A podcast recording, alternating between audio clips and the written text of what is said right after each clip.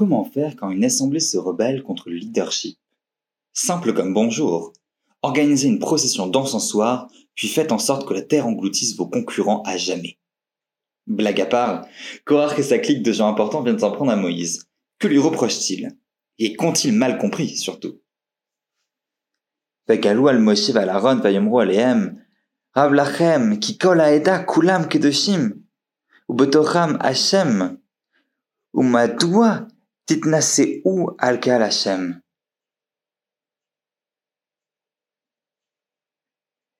Ils se sont tous attroupés autour de Moïse et d'Aaron et ils leur dirent C'en est trop de votre part.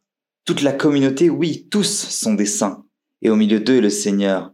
Pourquoi donc vous érigez-vous en chef de l'assemblée du Seigneur?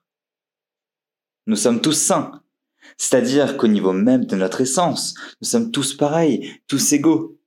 Nous étions au Mont Sinaï et nous avons vu la même chose. Pourtant, Moïse, tu as choisi de donner la prêtrise à ton frère par pur favoritisme. Nous interprète Rachis ses commentateurs.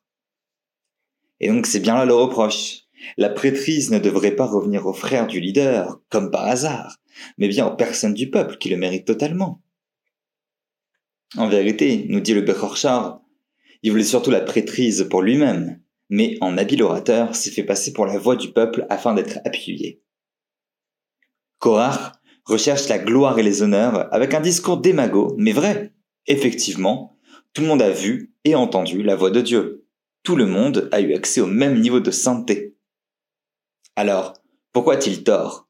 Et que dire de la réaction de Moïse, qui est d'organiser un concours d'encensoir et de prévoir une mort miraculeuse de ses opposants?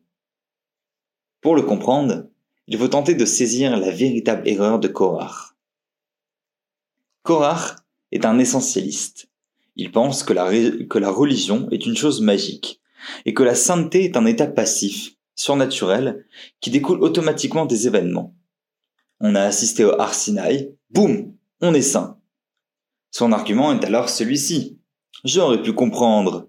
qu'Aaron ait le droit à la prêtrise, car il était peut-être effectivement plus saint que moi à l'époque. Mais maintenant que j'ai eu accès à la révélation, je suis tout aussi saint, j'ai atteint son état surnaturel, je partage la même essence. Ou, pour reprendre le Rachaïm ou le Sforno, j'aurais pu comprendre qu'à l'époque, toi-même Moïse, tu fasses ce service du tabernacle. Mais maintenant, tu insultes les Lévites et les premiers-nés en leur interdisant soit tout le service, soit une partie.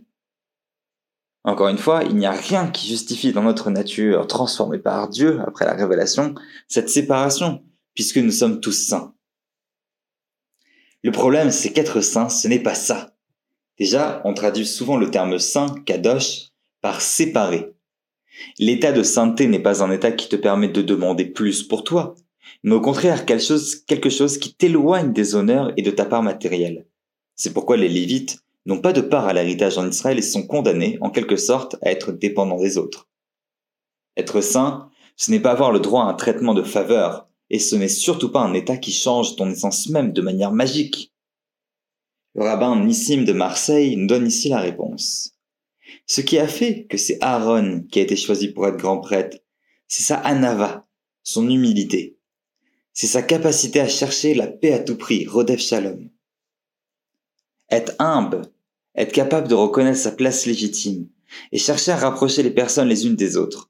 Voilà la sainteté, ou du moins son prérequis absolument nécessaire. Rabbi Nissim ajoute, l'énergie qu'un homme met pour s'élever, il doit la mettre dans l'humilité. Or, Korach, c'est exactement l'inverse. Il cherche à se grandir lui-même par les honneurs, il trompe les autres qui le suivent, rompt la paix sociale et se trompe sur ce qu'est la religion. On comprend alors la réaction de Moïse. Tu veux une religion magique? Des miracles pour appuyer une santé Soit, voilà ce qu'il se passe. La terre va s'ouvrir et tu mourras de manière miraculeuse. Mida kenegan mida, il est puni par là où il a péché. En vérité, la religion est donnée par Dieu aux hommes pour améliorer l'humanité, et non pas l'inverse. La sainteté n'est pas un état qui permet de discriminer entre les hommes de manière négative, réservant certains privilèges pour les préférés de Dieu. C'est au contraire une main tendue pour toute personne qui le souhaite, juive ou non juive d'ailleurs. Une personne qui souhaite s'élever dans sa relation au monde, aux autres humains et à Dieu. L'un ne va pas sans l'autre, et Korach s'est égaré en fantasmant une religion coupée des interactions humaines. Voilà pourquoi la Mishnah nous donne l'exemple de Korach en tant qu'une discussion qui n'est pas faite au nom du ciel. Korach ne l'a fait qu'au nom de ses fantasmes. Je nous souhaite à tous de pratiquer une religion de raison, qui recherche la paix entre les hommes, et non pas une religion dont on se sert pour s'accaparer des honneurs ou des privilèges aux dépens des autres. Shabbat Shalom et Good Shabbos.